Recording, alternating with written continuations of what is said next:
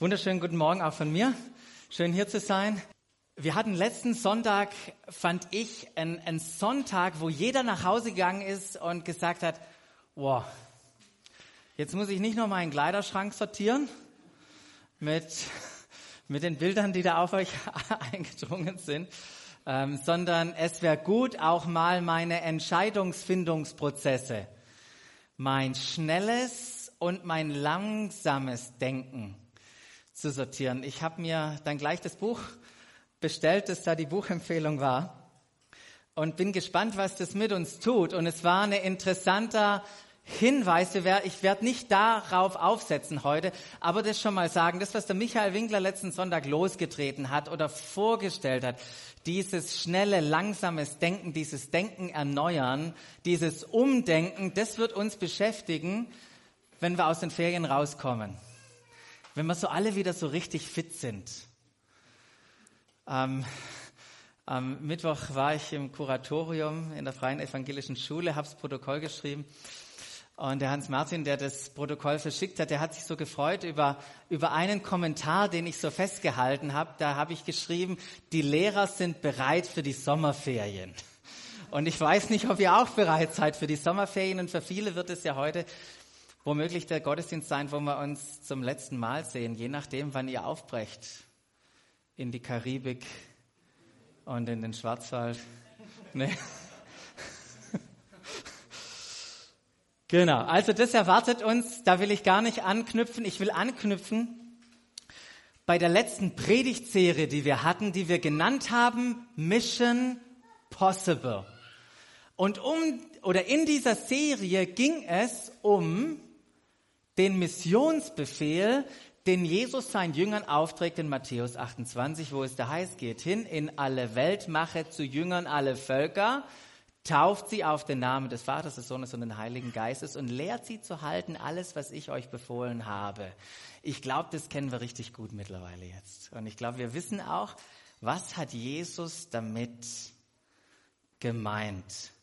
Was wir an zwei Sonntagen gemacht haben, war, dass wir diesen Missionsbefehl in Matthäus 28 über, übereinander haben mit dem, was Jesus an wichtigen Worten sagt in seiner Bergpredigt in Matthäus 6,33, wo es da heißt, trachtet zuerst nach dem Reich Gottes oder Gottesreich. Und dann war da noch eine zweite Sache, die hatte ich als Jugendlicher immer vergessen und nach Gottes, nach seiner Gerechtigkeit. Und dann wird euch alles andere zufallen. Und beides, Reich Gottes und Gottes Gerechtigkeit, hat eine innere Dimension, etwas, was wir in uns persönlich erleben, und hat eine, eine äußere Dimension, etwas, was öffentlich, was sichtbar ist. Und wer jetzt nur Bahnhof versteht, tut mir leid, ich habe das jetzt überfrachtet mit so viel hier.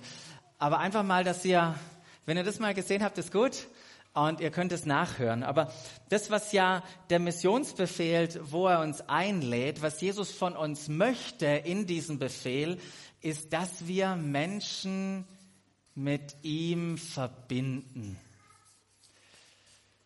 Jesus wünscht sich so sehr, dass wir eine Rolle spielen, darin Menschen in eine Beziehung mit ihm zu bringen, wo Menschen sagen, wow, jetzt habe ich wirklich den erkannt und ich möchte mein Leben für ihn hinlegen und möchte ihn einladen, mein persönlicher König, mein persönlicher Herr zu sein.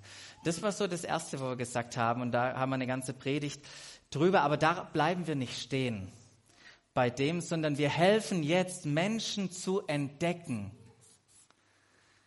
wie Gott sie sieht, was ihre neue Identität ist, was er für sie vollbracht hat. Und wenn Menschen das erkannt haben, wenn Menschen diese gigantische Entdeckung gemacht haben, was am Kreuz mit ihnen passiert ist, und der Römerbrief entfaltet das ja in einer gigantischen Weise, wo es da heißt, dass wir mit ihm gestorben sind und mit ihm begraben wurden und mit ihm auferstanden sind. Und wenn Menschen das kapieren, dann ist eine natürliche Folge von dem, was in ihnen entstanden ist an Glaube, dass sie sich taufen lassen. Deshalb haben wir die Predigt genannt, eintauchen.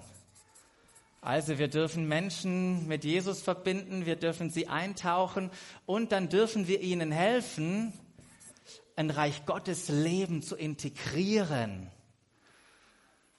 und sie darin unterstützen, es einfach auszuleben. Und wo Menschen das ausleben, wo Menschen Glaube und Liebe und Hoffnung in ihre Welt bringen, da wird Gegenwart Gottes, da wird Reich Gottes sichtbar. Und, und wir dürfen Menschen, mit Menschen diesen Prozess gehen. In dem stehen wir selber drin, aber wir dürfen mit Menschen diesen Prozess gehen. Und wir haben das prägnant für uns so auf den Punkt gebracht, was wir hier tun. Und wir können ja unser Gott kennen, Menschen lieben, meine Welt gestalten, findet hier, findet hier den Raum. Und wir haben gesagt, das ist, das, das nennen wir Stadtgestalter entwickeln. Das ist, was, was wir hier gemeinsam miteinander tun wollen. Wir wollen uns helfen, den, den Vater immer mehr zu kennen und dieses Leben auszuleben, das er für uns hat. Jetzt habe ich hier so einen Weg aufgezeichnet. Und den Weg darf jeder persönlich gehen. Den muss jeder sogar persönlich gehen. Ich kann den nicht für dich gehen. Aber dieser Weg, der findet nicht irgendwie isoliert oder in Einsamkeit statt. Ja, so der Lonely Ranger, der reitet nicht diesen, diesen Weg entlang. Dieser Prozess, das ganze Bild hat was mit einem Miteinander, mit Gemeinschaft zu tun. Und das in vielerlei Hinsicht.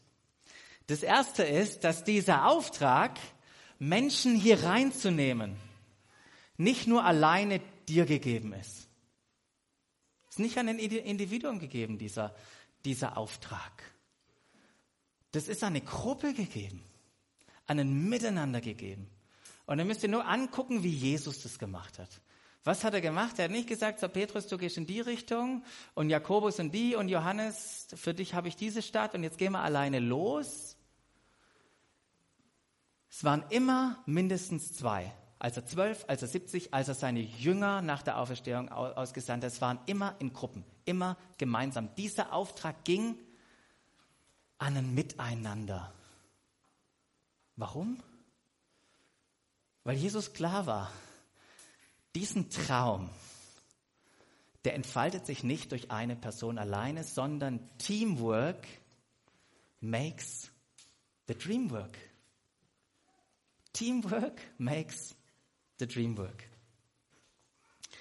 Und jeder in dem Team hat eine gigantische, einzigartige Aufgabe, die ihm keiner abnehmen soll und kann, die er ausfüllen soll. Teamwork makes the dream work. Missionsbefehl ist gegeben an eine Gruppe. Ja, wir bringen Individuen, einzelne Personen diesen Prozess. Aber es geht auch um Gruppen, weil Jesus sagt, geht hin zu allen Völkern. Jesus schickt sie zu Städten. Jesus schickt die Jünger zu Gruppen und nicht irgendwie nur zu Einzelpersonen.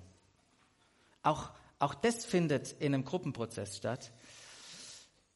Und diese einzelnen Gruppen wiederum, die haben in sich förderliche Interaktionen.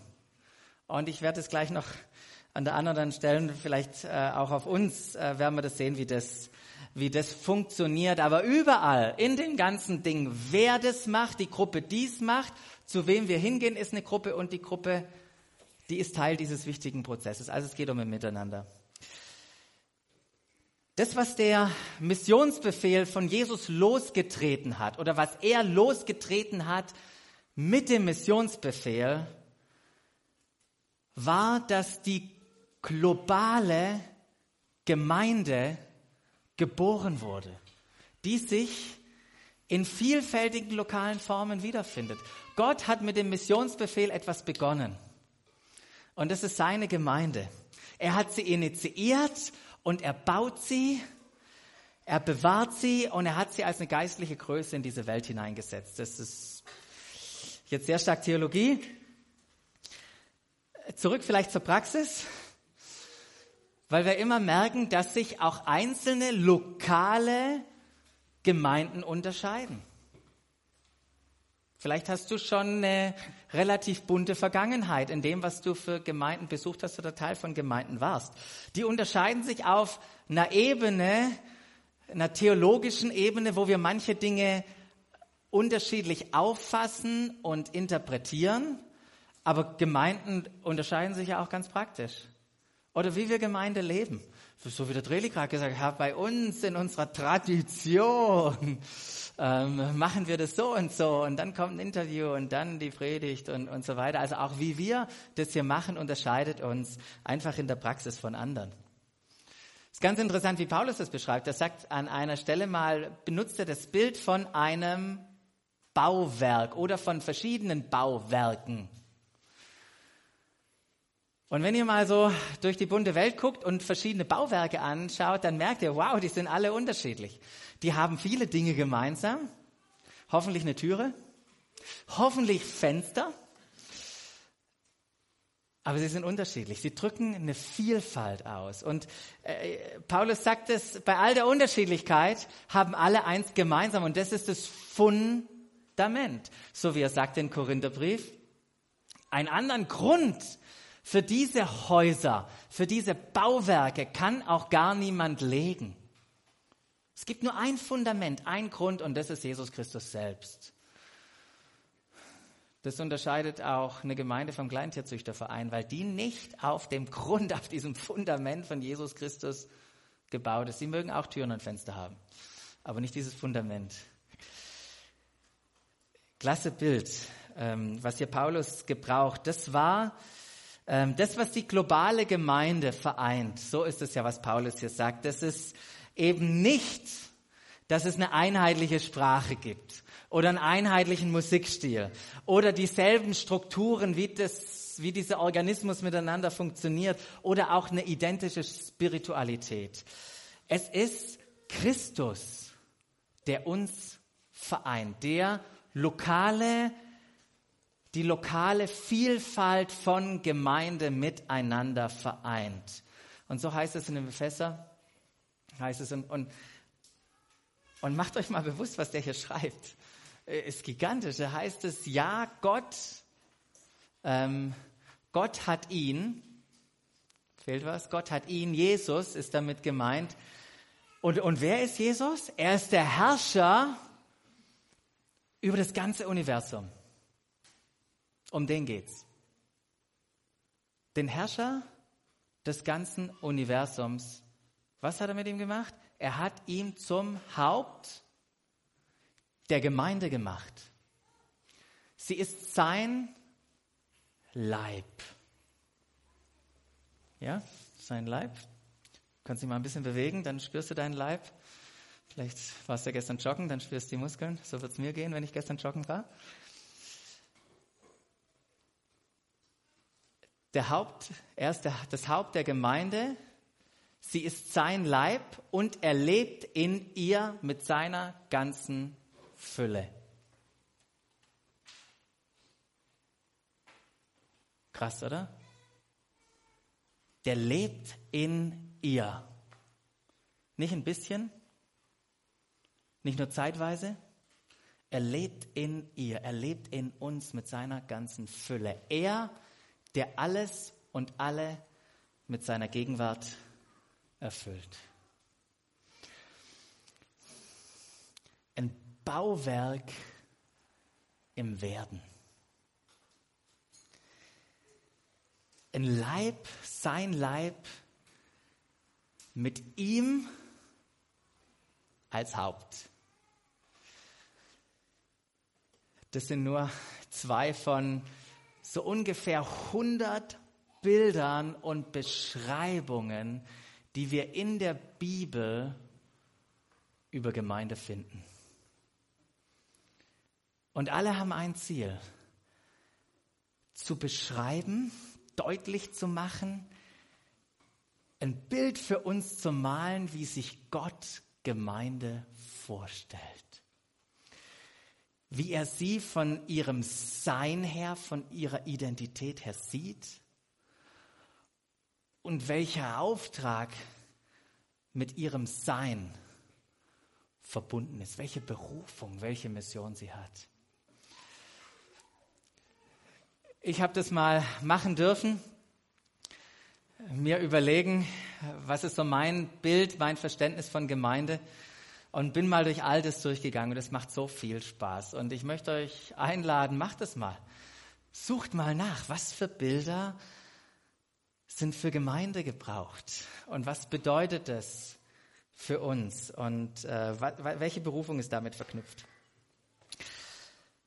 Was wir doch an, den, an diesen zwei wesentlichen Bildern, es gibt ja ein paar wesentliche Bilder, die so viel an, an Aspekten verein, vereinen und ein paar, die, ja, die äh, einen wertvollen Zusatz sind. Aber hier mit diesen zwei wesentlichen Bildern, da werden zwei Dinge klar, die innerhalb dieses globalen Leibs vorhanden sind. Und das sind Beziehungen. Beziehungen einmal für eine Identität, und Beziehungen für, für Einfluss, so habe ich das jetzt mal genannt. Ähm, weil das ist, was Gott möchte. Gott möchte erstens, dass jeder Teil ist, nicht nur vom globalen Leib, sondern von einem lokalen Ausdruck seiner Gemeinde. Jeder oder Gott hat einen Wunsch für jeden Menschen, dass er erlebt, was es heißt, konkret auch geistliche Familie zu erleben. Und es ist was Wunderbares, das zu erleben. Und das andere ist, dass ähm, er möchte, dass sich dieser lokale Beziehungsorganismus nicht nur irgendwie um sich selber dreht, sondern den Auftrag erfüllt, zu dem Jesus ihn geformt hat. Was ist, was ist die Bestimmung dieser, dieser geistlichen Familie, dieser Identität, dieser Größe? Die beiden Dinge zusammengebracht, habe ich überlegt, wie könnte man denn in einer guten Art und Weise uns beschreiben? Wo man ein bisschen drüber nachdenken kann, wo Worte gewählt sind, die eine gewisse, eine gewisse Fülle haben. Und ich, ich bin auf das gekommen. So würde ich uns beschreiben. Und das ist sicherlich, drückt nicht alle Aspekte aus, aber wir sind hier als Doxadeo Stuttgart eine missionale Gemeinschaft. Ich werde es gleich erklären, was ich damit meine. Das erste, das Missional, das klärt zum großen Teil das Was. Und der zweite Aspekt Gemeinschaft klärt das Wer. Weil ihr habt ja schon gehört, Dreamwork makes the dream work. Dreamwork makes the dream work. Und vielleicht ein paar kurze Gedanken noch zum Thema Traum. Es gibt nämlich jemanden, der einen großen Traum hat. Der ist aber nicht so groß für ihn. Jetzt habe ich mich in was reingeritten. Gell? Also ich wollte einfach nur sagen, Gott hat einen Traum. Gott hat einen Traum, nämlich, dass die Erde von der Erkenntnis der Herrlichkeit äh, des Herrn voll ist, so wie das Wasser den Meeresgrund bedeckt. Das ist, wovon Gott träumt. Dass Gottes Herrlichkeit, die Erkenntnis seiner Herrlichkeit, dass sie den Meeres, dass sie den Erdboden bedeckt, so wie das Wasser den Meeresgrund. Und es ist interessant, was Paulus auch schreibt in Epheserbrief. Da heißt es, das ist der Plan, den Gott, der Schöpfer des Universums vor aller Zeit, bevor es überhaupt Zeit gab, gefasst hat. Und da heißt es bisher, das heißt bis zu dem Zeitpunkt, wo Gott angefangen hat, dieses Vorhaben in die Tat umzusetzen. Und das war mit Jesus. Da war dieser Plan ein in Gott selbst verborgenes Geheimnis, sagt der Epheserbrief. Doch jetzt sollen die Mächte und Gewalten in der unsichtbaren Welt durch die Gemeinde, durch den Leib, durch den globalen Träger seiner Fülle und den lokalen Träger seiner Fülle, sollen die äh, die ganze Tiefe und Weite von Gottes Weisheit erkennen, so heißt es mal in Epheser 13. Und warum hat Gott es vor? Das ist ganz einfach. Weil er diese Welt liebt. Er liebt diese Welt. Und das ist nicht nur Mitleid haben. Gott hat nicht nur einfach Mitleid mit dieser Welt. Nein, er liebt diese Welt. Und zwischen Mitleid und Liebe, da ist ein bedeutender Unterschied, weil Liebe misst Wert bei. Ja, Liebe ist, ein, ist, eine, ist eine Aussage von Wert. Weil die Menschen, weil die Welt ihm wertvoll ist. Deshalb hat er das alles initiiert. Und er ist innerlich bewegt über den Zustand, den er fort oder den er findet in dieser Welt. Und wie könnte man, wie könnte man den Zustand einer, einer, einer Welt, deiner Welt beschreiben, in die Gott dich hineingestellt hat? Wenn du deine Welt anguckst, werden dir rot geklaut. Das ist ein Ding. Danke. Ja, ich. ich. Habe ich schon was geschrieben, gell?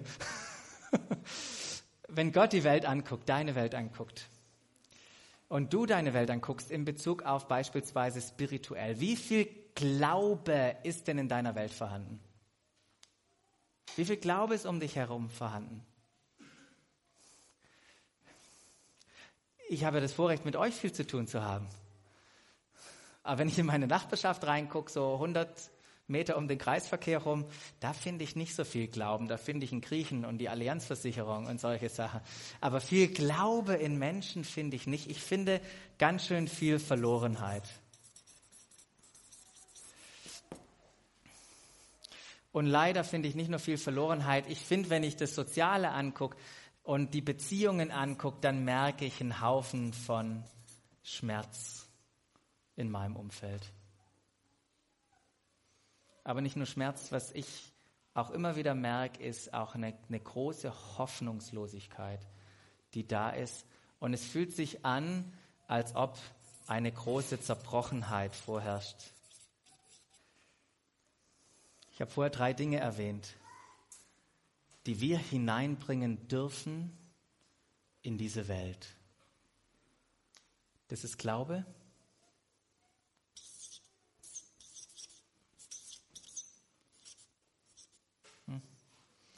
Das ist Liebe und das ist Hoffnung. Es ist interessant, was Paulus sagt im Korintherbrief. Da erwähnt er die drei und sagt, hey, wisst ihr was? Auch wenn alles vergeht, das hat Bestand.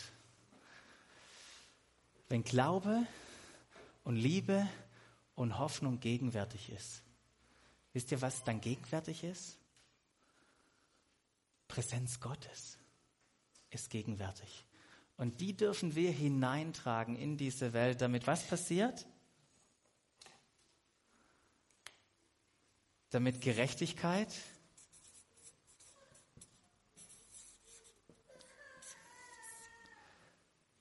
Friede und Freude in unserer Welt ist. Und die von euch, wo Römer 14, 17 kennen, die wissen, das Reich Gottes ist Gerechtigkeit, Friede und Freude, die der Heilige Geist bewirkt. Das ist der Dream. Wir sind Teil davon.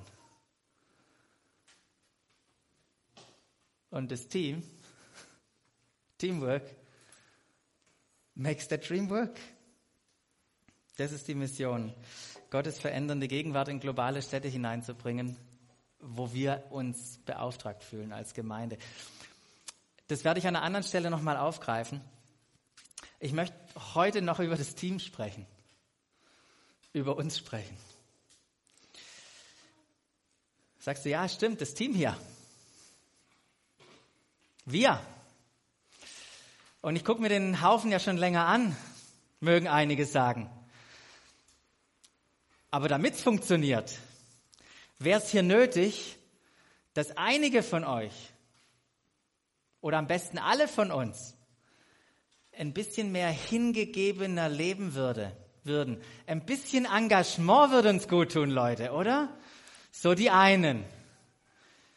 Dann gibt's andere, die den Organismus hier ganz, ganz gut beobachten. Wisst ihr, was die sagen? Das Einzige, was wir brauchen, um die Welt hier zu verändern, das ist doch mehr übernatürliche Kraft und Vollmacht. Oder? Ja? ja? Zweifeln manche? Eine dritte Gruppe hingegen ist überzeugt, wenn wir uns nicht ständig so furchtbar dumm anstellen würden. Ja, wir stellen uns dumm an. Ist schon aufgefallen? Dann werden wir erstaunt, wie viele Probleme dort oder hier sich einfach in Luft auflösen. Und was glaubt ihr, wer von Ihnen hat recht? Wer von Ihnen hat recht? Und zum einen haben alle recht. Und zum einen hat keiner recht. Weil nicht alle brauchen mehr Engagement. Aber vielleicht manche von uns. Nicht alle brauchen mehr Vollmacht von uns, aber einige sehr wohl. Und nicht alle brauchen mehr Weisheit, aber einige von uns brauchen es. Und das ist doch das Schöne, oder? Ja, Christus hat uns zusammengebracht. Er ist der, der uns verbindet. Aber diese ganzen Aussagen, die ich gerade nur mal so reingeworfen habe, die habe ich ja nur reingeworfen, um eine Sache deutlich zu machen, dass in uns ganz schön viel auch Zündstoff drinsteckt in unser Miteinander mit unseren unterschiedlichen Perspektiven. Ja, wir bringen eine individuelle Persönlichkeit mit. Wir kommen aus einem unterschiedlichen Milieu, sind gewohnt, eine andere Sprache zu sprechen, je nachdem, haben eine unterschiedliche Spiritualität, eine unterschiedliche Erziehung, haben eine Kultur, sei es eine Familie oder auch einen anderen kulturellen Hintergrund, der uns prägt. Und das, wenn wir zusammenkommen, dann haben wir eine Menge Zündstoff. Ist uns das bewusst? Manchmal gehen wir so blauäugig rein und denken, ha ja, also die Gemeinde, das muss doch heile Welt sein, die hat doch Jesus zusammengebracht. Und merken dann im praktischen Erleben, mit mir ist was reingekommen, was diese heile Welt kaputt gemacht hat. Nee, nicht nur mit dir. Sie war schon nicht ganz heil. In dem Gestalten, in dem Erleben. Und dann mögt ihr vielleicht sagen, ja wisst ihr was, früher war alles besser, oder? Und da muss ich sagen, mm, nee, stimmt nicht. Und ich werde euch gleich zeigen, dass früher nicht alles besser war. Wo immer Menschen zusammenkommen, entsteht ein unglaubliches Konfliktpotenzial. Und was das was so wunderschön ist, in dem, dass man sich öffnet und, und, und, und, und sein Herz offenbart und Nähe schafft, da liegt doch auch so viel, so viel Potenzial, dass Dinge kaputt gehen können und dass Verletzungen entstehen. Stimmt's?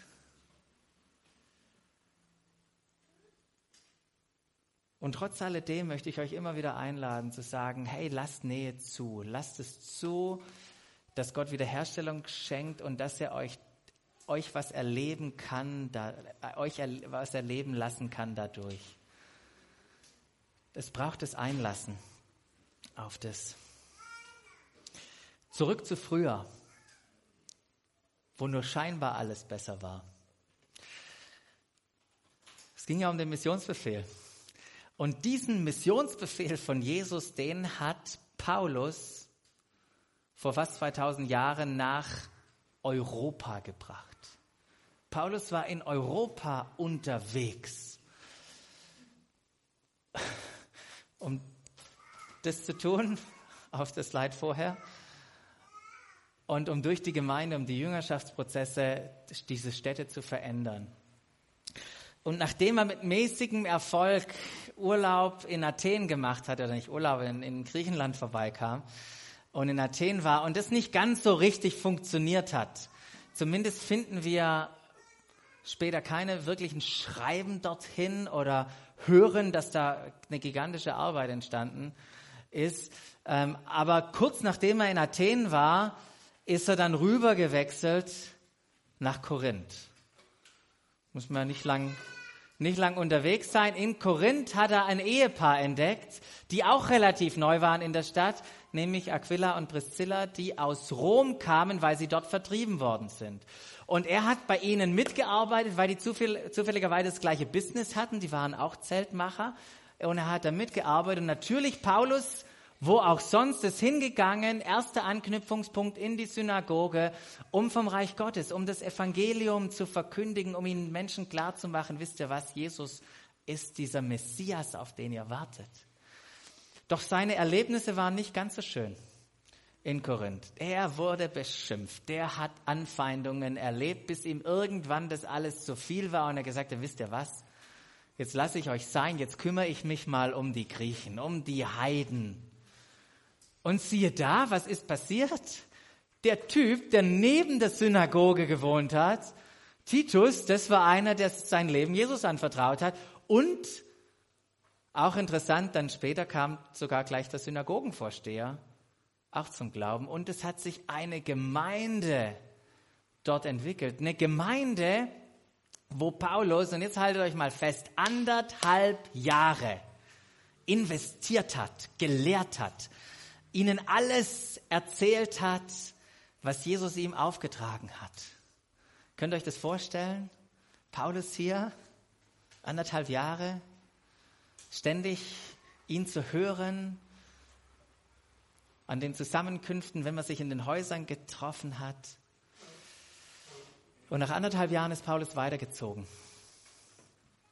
Und was mich so, so schockiert hat, als ich darüber nachgedacht habe, war das nicht mal zwei Jahre später. Paulus gezwungen ist, einen Brief zu schreiben. Einen Brief zu schreiben aufgrund von vielen Anfragen, die von Korinth zu ihm kamen, weil die Leute orientierungslos waren und gesagt haben, hey, wie funktioniert denn das hier und wie machen wir das und was hast du da für Gedanken? Aber nicht nur das. Der wollte nicht nur Input auf Fragen geben, der Brief war längst fällig als Reaktion auf Berichte, die er gehört hat, wo er gedacht hat, ja seid ihr jetzt alle irgendwie hinübergeschnappt. Was macht, was macht ihr nur nach so kurzer, kurzer Zeit als Gemeinde? Früher war nicht alles besser. Gut so. Wir hätten manche Briefe nicht, die uns jetzt helfen können helfen in unseren Situationen auch. In Korinth. Das war ja sowieso eine interessante Stadt. Eine interessante Stadt, die durch Julius Caesar 46 vor Christus wieder aufgebaut wurde. Kaiser Augustus hat es dann zu einer Hauptstadt gemacht von dieser Provinz. Häfen waren da in der Nähe. Hauptverkehrsstraßen, die war von Handel geprägt, diese Stadt. Das war ein sehr geistliches, eine spirituelle Stadt. Da war so ein Tempel von der Aphrodite. Damit verbunden war eine florierende Prostitution. Das hat da alles stattgefunden und eine, eine Stadt mit extrem sozialen Unterschieden von den bettelarmsten Sklaven bis zu den reichsten Händlern. Das ist die Stadt, das ist der Kontext, in dem das Ganze stattgefunden hatte.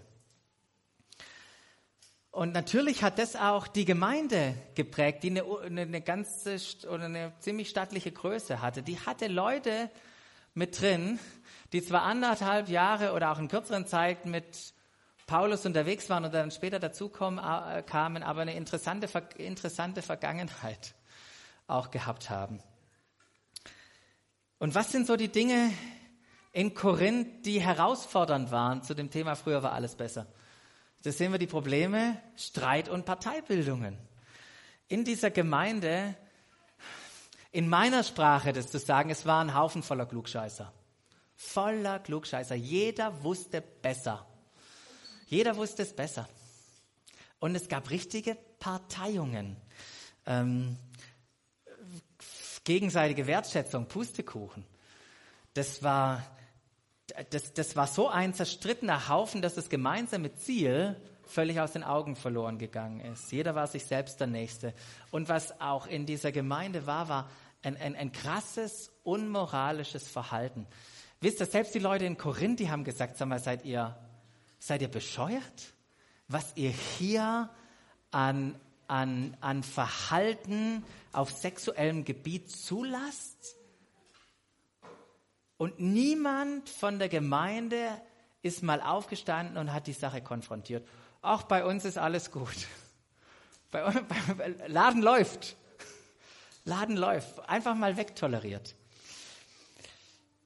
Was auch ganz interessant war, dass die es nicht geschafft hatten, bei Meinungsverschiedenheiten des alltäglichen Lebens miteinander klarzukommen. Stell dir mal vor, da war einer da, der hat eine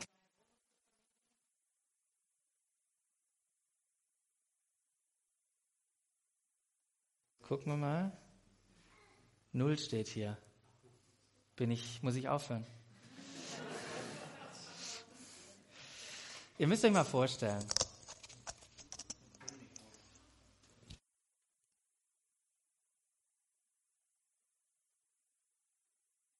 Euch mal vorstellen, jemand hat eine kleine Wohnung, jemand anders mietet hier, der Wasserhahn ist kaputt, weil er alt war, gell? Nee, ihr habt den kaputt gemacht. Wir haben ihn kaputt gemacht. Hey Leute, die, die haben es nicht hinbekommen. Die haben sich gegenseitig verklagt. Verrückt, oder? Verrückt. Wie nochmal, ihr seid eine Gemeinschaft? Das kommt nicht bei Gericht so gut an, was ihr tut. Und das war die Situation. Und da geht es noch weiter. Der Paulus geht auf Ehe, Ehelosigkeit, Scheidung ein. Er geht auf fehlende Rücksichtnahme aufeinander ein, wie die miteinander umgegangen sind. Katastrophe. Verhalten von Männern und Frauen war ein Thema. Umgang mit dem Heiligen Geist und Gaben. Und die Lehre über die Auferstehung und Wiederkunft, das gab da interessante Vorstellungen. Und das sind alles so Themen, die der Paulus Paulus adressiert und sagt, äh, Leute, wir müssen ja mal über euer Miteinander, über das Team sprechen. Weil das Team, ja, das hat Potenzial nach oben, wenn es darum geht, Teamwork makes the dream work. Doch was ich so schön finde an Paulus ist, dass er nicht nur einfach in Missstände reingeht und sagt, hey Leute, ihr kriegt es einfach nicht auf die Reihe, sondern er hilft ihnen aus dem Schlamassel raus und er möchte ihnen eine Perspektive eröffnen ein, ein Paradigmenwechsel, eine, eine, ähm, ihnen was mitgeben, wo, wo er sagt, das hilft eurer Gemeinschaft. Und diese drei Dinge möchte ich noch kurz angucken. Ich habe es hier mit drei Komponenten überschrieben, aber ich habe gerade gemerkt, das ist falsch. Es geht um, um eine Perspektive zu bekommen von uns als Miteinander, die uns hilft, das zu leben. Und denkt mal an dieses Bild vom Leib, was wir jetzt hatten. Das ist nämlich das Bild, wie Gott uns sieht, als sein Leib. Und ich weiß nicht, wie dein Leib funktioniert. Aber bei mir ist eine Einheit. Wenn der Kopf sagt, geh dahin, dann geht meistens der Körper mit. ist eine Einheit. Und es hat so viel mit Perspektive und auch mit Einstellung zu uns zu tun. Da steckt ganz viel an Haltung, an Einstellung dahinter. Ich habe mal was Interessantes aus der Luftfahrt gehört. Da gibt's die Attitude and die Altitude. Die Attitüde und die Altitude gibt's nicht im Deutsch, glaube ich. Aber es geht beim Fliegen um zwei Dinge. Einmal, wie hoch ist die Flughöhe? Und das andere ist die Attitüde. Attitude. In der Luftfahrt, wisst ihr, das sind die Geräte da vorne drin, im Flugzeug. Wenn du fliegst, dann siehst du, wie hoch fliegst du. Und das Wichtigere ist noch, wo zeigt die Nase hin?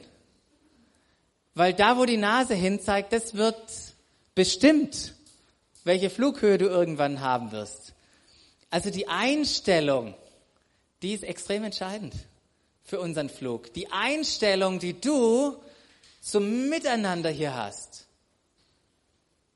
Die Perspektive drauf in Bezug auf Einheit und so weiter, was da mitkommt, ist richtig entscheidend für unsere Flughöhe. Die Frage ist nämlich, wie du das Ganze hier betrachtest und wie du das Ganze siehst. Was deine Perspektive ist. Und Einheit ist ja was Faszinierendes. Weiß nicht, ob ihr euch an eure Kinderbibel erinnert, wo diese Menschen anzufangen oder Menschen anfangen, diesen Turm zu bauen. Und sie bauen und bauen. Und was, was Gott da sagt, was ihnen in Einheit möglich ist, ist krass. Gott hat uns zusammengebracht. Mögen wir seine Perspektive von Einheit entdecken. Mögen wir uns nicht, so schreibt er im Korintherbrief mal als eine Lösung, mögen wir uns nicht über andere erheben. Und es war nicht nur ein Korintherproblem, es ist ein grundsätzliches Problem von was Paulus in Gemeinden findet. Das schreibt er nämlich in den Epheserbrief. Das ist eine Bibelstelle, die ich noch ganz kurz mit euch angucken möchte. Da heißt es, denkt daran, dass Gott euch zum Glauben gerufen hat und führt ein Leben, das dieser Berufung würdig ist. Es geht um eine Berufung zu leben. Und was meint er dann damit? Wie sieht das Leben aus? Was heißt das konkret? Und da heißt es, keiner, kein einziger soll sich über den anderen erheben.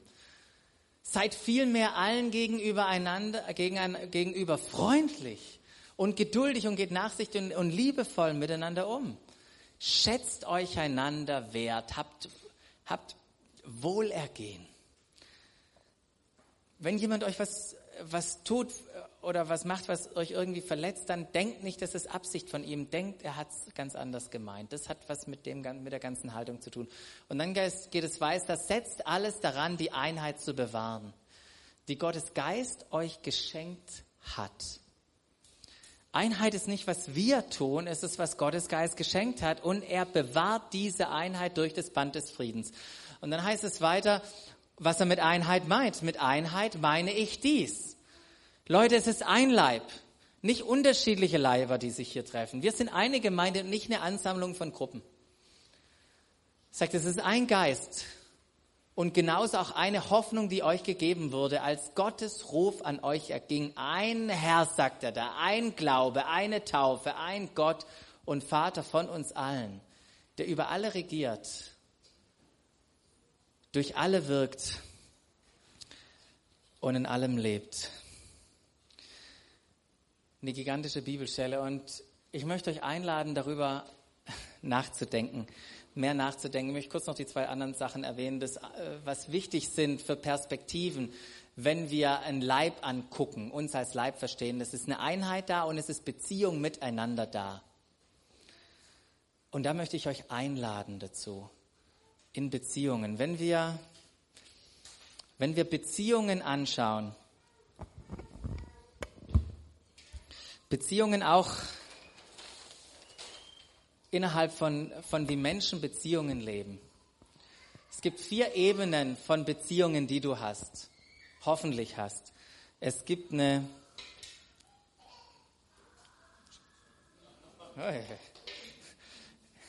es gibt eine öffentliche Ebene. So wie wir hier einen öffentlichen Gottesdienst haben. Du kommst rein, da sitzt jemand fünf Reihen neben hier, du siehst ihn, vielleicht redest du und sagst Hallo und Tschüss, aber richtig Kontakt hast du nicht. Und ich möchte dich einladen, nicht auch einfach hier nur Besucher zu sein, sondern einen Schritt, einen Schritt tiefer zu gehen. Das ist nämlich ein Trichter von Beziehungen und so weiter man runtergeht, wird es enger und weniger. Gell? Und das andere ist, dass, es, dass wir soziale Beziehungen haben. Menschen, wo wir wissen, was sie tun, wir kennen einander, wir sprechen nach dem Gottesdienst miteinander und so weiter. Das ist äh, die eine, äh, die zweite Ebene. Die dritte Ebene sind persönliche, persönliche Beziehungen. Und weißt du, was mein Wunsch für jeden Einzelnen von uns hier ist? Dass wir, dass wir Freunde haben, mit denen wir das Leben teilen. Die, den, mit denen wir gemeinsam in Gruppen beispielsweise unterwegs sind. Da haben wir ja so ein schönes Board jetzt am Ausgang. Da könnt ihr sehen, hey, wo teilen Menschen miteinander das Leben? Wo tun sie was zusammen? Wo beschäftigen sie sich in Gemeinschaftsgruppen mit dem, was wir sonntags hier tun? Wo gehen sie einer Leidenschaft nach, indem sie sagen, hey, ich mache gern Musik und Lobpreis? Wo ist ein Interesse da? Und dann gibt es neben den persönlichen Beziehungen, gibt es auch noch vertraute Beziehungen. Das ist jetzt nicht, dass wir wollen, dass die Gruppen von uns in diese vertrauten Beziehungen äh, reinkommen. Aber uns ist ein Wunsch, dass ihr vertraute Beziehungen habt, dass wirklich Leute da sind, die euch kennen, die wissen, was eure Träume sind, eure Wünsche sind, aber auch eure, eure richtigen Herausforderungen. Oder es wäre doch, wär doch echt eine, eine, eine dramatische Situation, wenn du der Einzige bist, der mit den Dingen kämpft. Wisst ihr, wir sind füreinander da und ich wünsche mir, dass wir, dass du diese Beziehungen erlebst. Und wir können das nicht machen. Wir können nur Plattformen schaffen, damit es. Das ist das Einzige, was wir tun können. Aber es, es liegt an dir auch ein Stück weit. Wie kannst du, wie kannst du hier runterkommen, indem du nicht gleich nach dem Gottesdienst wegrennst? Wie ich das gleich machen werde, weil ich zu einem Geburtstag gehe von der Großmutter 85 Jahre. Und die hört meistens die Predigten an und Großmutter, ich wünsche dir Gottes Segen zum Geburtstag. Also wundert euch nicht, wenn ich gleich abhau. Aber kommt einfach miteinander ins Gespräch, habt eine Offenheit, ladet Leute ein und wartet nicht, bis jemand anders das bei euch tut. Geht den ersten Schritt. Und das dritte, ist dienen. Da könnten wir jetzt so viel davon sagen, weil Epheser dann weitergeht und er sagt, jedem ist ein Anteil an den Gaben gegeben. Wenn Gott den Leib anschaut, dann sieht er Einheit, dann sieht er Beziehungen in diesem Leib, aber er sieht auch, dass er jedem einzelnen Gaben gegeben hat. Warum hat er uns Gaben gegeben? Damit wir den Leib auferbauen. Und das ist doch eine spannende Frage mit verbunden. Die erste Frage ist, kennst du denn überhaupt deine Gaben? Wenn das so wichtig ist. Kennst du deine Gaben? Und zweitens, setzt du deine Gaben ein? Und falls du eine von beiden Fragen. Ja, die erste, wenn du die erste mit Nein beantwortest, ist die zweite auch schwierig mit Ja zu beantworten, ist die auch Nein. Aber wenn du eine der beiden Fragen mit Nein beantwortest oder grundsätzlich Interesse hast, mal deine Gaben zu entdecken, möchte ich dich einladen, am 2.8. in Weitwinkel zu kommen. Da werden wir über Gaben sprechen. Teamwork makes the dream work. Wie sieht Gott dieses Team? Er sieht es als ein Leib, der Einheit hat, der in Beziehungen miteinander lebt und der sich gegenseitig dient. Und ich wünsche mir so sehr, dass wir in den nächsten Wochen das viel mehr noch entdecken.